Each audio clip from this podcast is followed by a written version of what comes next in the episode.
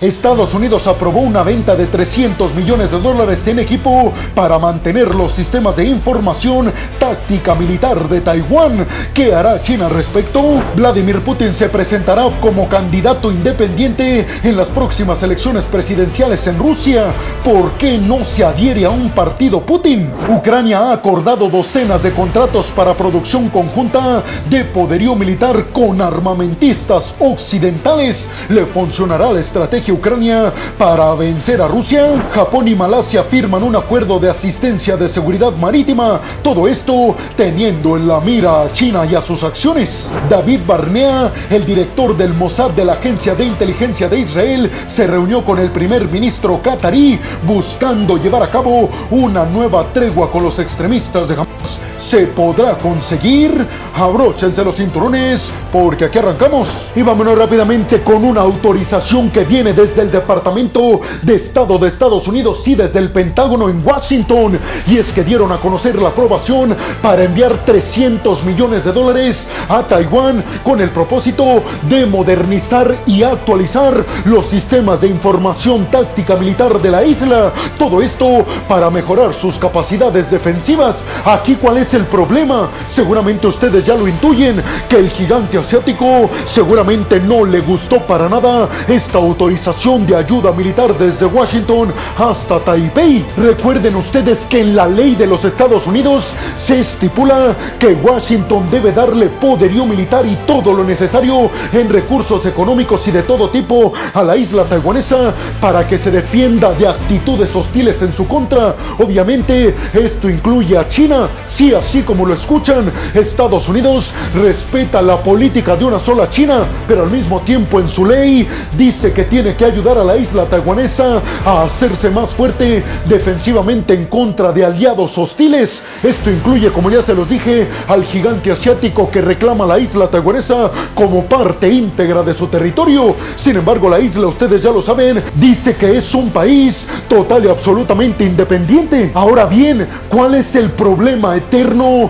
para las malas relaciones entre Pekín y Washington? Pues precisamente la ayuda militar que da Estados Unidos a la isla taiwanesa. Pero parece ser que al tío Sam eso no le importa y continúa ayudando, como lo dicen sus leyes, a la isla taiwanesa a ser cada vez más fuerte defensivamente hablando. El Pentágono de los Estados Unidos y el Departamento de Estado en Washington aseguraron que estos 300 millones de dólares que van a enviar a Taiwán irán destinados para comprar específicamente sistemas de control e información táctica militar en la isla, como por ejemplo sistemas de computación, sistemas de control, y sistemas de comunicaciones, el llamado sistema C4 que hace que todo el ejército de la isla taiwanesa esté fuertemente coordinado en términos aéreos, terrestres y marítimos con el objetivo, como ya se los dije, de enfrentar amenazas del exterior. Obviamente se refieren a China. La líder taiwanesa Chang Ing-wen dijo que le agradece muchísimo a Estados Unidos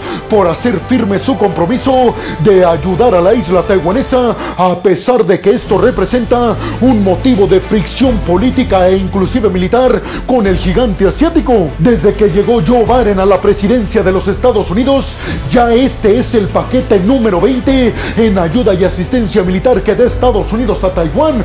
¿Ya sabían eso? Estoy seguro de que no, peregrinos, y no es su culpa. Lo que pasa es que es un tema del cual no se habla mucho en Estados Unidos precisamente para no dañar aún más las relaciones que de por si están pésimas con el gigante asiático. Taiwán ha denunciado que en las últimas semanas China ha incrementado su presión militar aérea y marítima en contra de ellos. Esto tiene que ver, ustedes ya lo saben, porque las elecciones en la isla taiwanesa están muy próximas. Taiwán ha dicho que China intenta interferir en estas elecciones que se van a llevar a cabo el 13 de enero en Taipei, en Taiwán. Recuerden ustedes que Joe Biden dijo en un discurso que por supuesto que Estados Unidos acudiría militarmente al auxilio de la isla en el dado caso de una invasión a la isla taiwanesa por parte de China. Es decir, que en el dado caso de que China autorice invadir a la isla, estaríamos viendo resurgir un nuevo conflicto de escala sumamente mundial entre Pekín y Washington, entre las dos superpotencias económicamente a nivel mundial. Pero ustedes qué piensan? ¿Realmente creen que este nuevo paquete de asistencia militar a niveles defensivos a la isla desde Washington va a poner en aprietos a China? ¿Será que Xi Jinping va a condenar esto y hará más difícil reanudar lazos militares entre Pekín y Washington? Y sobre todo les preguntaría, ¿creen ustedes que China realmente invadirá la isla en el 2027 como aseguran muchos? ¿Creen que eso provocaría que Washington se metiera a defender a Taiwán? Y vámonos rápidamente hasta Rusia para hablar de que Vladimir Putin dio un anuncio bastante sorpresivo y es que dijo que va a buscar la reelección el próximo año en las elecciones rusas en el mes de marzo, pero que lo hará como candidato independiente, que no lo hará bajo ningún partido. Aquí la pregunta es ¿por qué? ¿Por qué Putin va de forma independiente sabiendo que va a ganar las elecciones? ¿Será acaso que Putin lo que quiere es desaparecer a todos los partidos rusos que pudieran en algún momento dado competirle con un candidato fuerte? Pues precisamente eso es lo que dicen medios occidentales como por ejemplo The Spiegel en Alemania, The Telegraph en el Reino Unido y The Washington Post en Estados Unidos. Y es que ellos aseguran que la intención real de Vladimir Putin es deshacerse de todos los partidos y que sea únicamente Vladimir Putin la única opción que tengan los rusos para votar. Un grupo de iniciativa liderado por 700 miembros del Kremlin y además de atletas y miembros de la farándula en Rusia manifestaron el apoyo de Putin de presentarse a las próximas elecciones como candidato independiente. Vladimir Putin buscará otros seis años al frente de Rusia después de casi 20 años en el poder en el Kremlin. En estos momentos Putin representa al partido Rusia Unida, sin embargo ya Putin les dio la espalda y por eso les digo, según medios occidentales esto es porque quiere Putin acabar con todos los partidos en Rusia. Sin embargo también hay que decir que las próximas elecciones en Rusia se consideran prácticamente de trámite y es que todos sabemos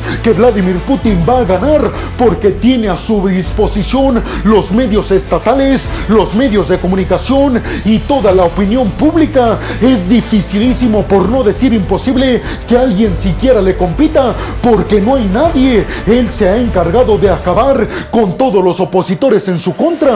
Recientemente recordemos que Alexei Navalny, uno de los principales opositores a Putin, está desaparecido. Nadie sabe nada de él. La gente en Rusia asegura que Vladimir Putin volvió a hacer a Rusia un país importante a nivel mundial, sobre todo después de la caída de la Unión Soviética que puso a Estados Unidos como único líder indiscutible en el mundo. Pero ustedes qué piensan? ¿Será que Vladimir Putin se postula como candidato independiente porque una vez que gane las elecciones pretende desaparecer a todos los partidos políticos en Rusia que en algún momento dado podrían elegir a otra figura capaz de competirle a Putin? Y vámonos rápidamente hasta Kiev, hasta la capital ucraniana para hablar de que los ucranianos hacen oficial el hecho de que han firmado más de 12 contratos y convenios con armamentistas occidentales para la fabricación de poderío militar en el territorio ucraniano. Todo esto ustedes ya lo saben perfectamente,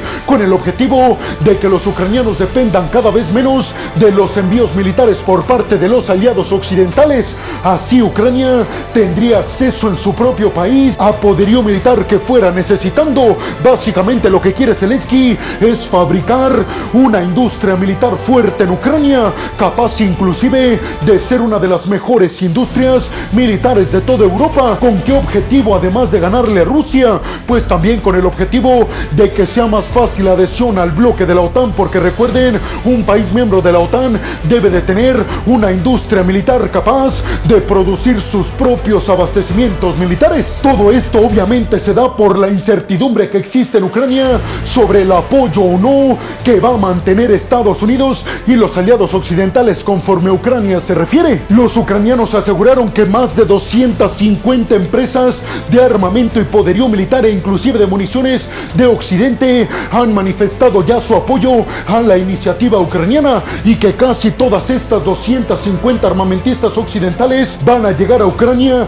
a fabricar poderío. Recientemente se dio a conocer que el Reino Unido con sus dos principales armamentistas, BAE Systems y Babcock International Corporation, también estas dos armamentistas británicas van a llegar a Ucrania dentro de los próximos meses. Rustem Umerov, el nuevo ministro de la Defensa de Ucrania, reiteró que esta es una gran oportunidad también para las empresas de poderío militar occidentales, ya que pueden fabricar en Ucrania con con una mano de obra barata pueden generar empleos, pueden hacer crecer el Producto Interno Bruto de Ucrania, pero también pueden probar su poderío militar allí en el campo de batalla. Así lo dijo Rustem Umerov, que el poderío militar que estén desarrollando estas armamentistas occidentales, los ucranianos lo pueden probar en combate y ver realmente su efectividad en campo de batalla real. En estos momentos Zelensky está tratando de convencer a la armamentista alemana Rheinmetall para que lleve a cabo la fabricación de una empresa en Ucrania que pueda reparar los tanques Leopard 2 que Alemania le dio a Ucrania y que han resultado dañados en combate. Ucrania triplicó su producción militar en 2023 y se espera que en el próximo año del 2024, escuchen bien esto, aumente seis veces más la producción militar. Es decir, que Zelensky al parecer está cumpliendo su objetivo de convertirse en un país autosuficiente en municiones y en poderío militar para enfrentar a los rusos, ya sin depender tanto de la ayuda que llegue desde Estados Unidos y de los aliados occidentales. ¿Ustedes qué piensan? ¿Realmente Ucrania podrá tener una industria militar potente, capaz de abastecerse en contra de los rusos? Y sobre todo les preguntaría, ¿ustedes creen realmente que hay todavía una oportunidad para vencer al oso ruso? Y vámonos rápidamente hasta Malasia para hablar de que Japón y Malasia firmaron un acuerdo de defensa mutua y de cooperación en seguridad marítima en toda la región del mar de la China Meridional y en el Indo-Pacífico. Esto con una donación de 2.8 millones de dólares desde Japón a Malasia para que refuerce sus posiciones portuarias. Todo esto además va a incluir el que Japón dé varios buques militares a las fuerzas navales de Malasia con el objetivo, repito, de hacerle frente a las intenciones chinas de hacerse del control en la totalidad del mar de la China Meridional y de incrementar sus tentáculos y expandirse a toda la región del Indo-Pacífico. Este acuerdo fue reiterado por el primer ministro japonés Fumio Kishida. Kishida además aseguró que este acuerdo elevará las relaciones diplomáticas y la asociación entre Malasia y Japón. Además, otros miembros de la ASEAN, de la Organización de Países del Sudeste Asiático, como Vietnam, Filipinas, Indonesia y Brunei, están tratando de sellar acuerdos de este mismo tipo con Japón. De alguna forma, véanlo así, Japón se está convirtiendo en el país protector y que está ayudando a Estados Unidos a proteger los intereses de estos países en contra de China, que cada vez se hace más fuerte y más agresivo, reclamando todo el mar de la China meridional. Sin embargo, hay que retornarnos hasta el 2016 y es que las Naciones Unidas en aquel año dijeron que este mar no le correspondía a China en su totalidad, que únicamente tenía derecho a su zona económica exclusiva que es 200 millas náuticas desde su territorio hacia dentro del océano. Obviamente China no acata este mandato y por eso Japón y Estados Unidos están ayudando a los miembros de la ASEAN a no perder su soberanía marítima en contra de las reclamaciones de China. Filipinas y Bangladesh ya han sellado acuerdos con Estados Unidos y con Japón de este mismo tipo, acuerdos marítimos en cuestiones de seguridad y de defensa para hacerle frente al gigante asiático. Se espera que Kishida y Japón en general le ofrezcan este mismo acuerdo a todos los miembros de la ASEAN, repito, a todos esos miembros de esta asociación de países del sudeste asiático que tienen problemas territoriales en aguas con el gigante asiático. ¿Ustedes qué piensan? ¿Tendrá Japón la suficiente autoridad militar y económica para hacerle frente al gigante asiático en toda esta región? Recuerden que Japón aún hoy es de las cinco principales potencias económicas, así que sí, sin lugar a dudas, tiene lo necesario para hacerle frente o por lo menos para incomodar a Xi Jinping y a sus fuerzas armadas militares. Y vámonos rápidamente con la siguiente noticia y es que David Barnea, el líder del Mossad, de la agencia de inteligencia de Israel, se reunió en Europa con el primer ministro de Qatar, Abdurrahman Al-Thani, con el propósito de buscar reanudar un alto al fuego entre e Israel, un alto al fuego que no sería completo, pero sí llevaría a cabo pausas humanitarias buscando la liberación de más según fuentes egipcias, Israel sí está de acuerdo en continuar negociaciones con los extremistas de Hamas para la liberación de que tienen en su poder. A cambio, Israel estaría dispuesto a liberar a palestinos que están encarcelados en el territorio israelí. Qatar y Egipto, recordemos, mediaron para que el alto al fuego pasado de siete días se concretara y esto provocó que se liberaran a más de 100 rehenes. Sin embargo, se detuvo después de que ya no decidiera continuar liberando a rehenes. En ese momento, Israel volvió a reanudar el asedio en contra de los extremistas de Hamas en la franja de Gaza. ¿Ustedes qué piensan? ¿Será posible la renovación del alto al fuego entre Israel y Hamas con la mediación de Egipto y de Qatar? Si me lo preguntan a mí, yo creo que a Israel en estos momentos le urge llevar a cabo un alto al fuego buscando liberar a sin dañar tanto a la franja de Gaza para no echarse al mundo encima. Y bueno, hemos llegado al final del video del día de hoy. Les quiero agradecer muchísimo todo el apoyo que me dan. Sin ustedes, yo no podría dedicarme a lo que más me apasiona en el mundo. Así que muchas, pero muchas gracias, peregrinos. Sin más por el momento, nos vemos en el siguiente video de Geopolítica. Hasta la próxima.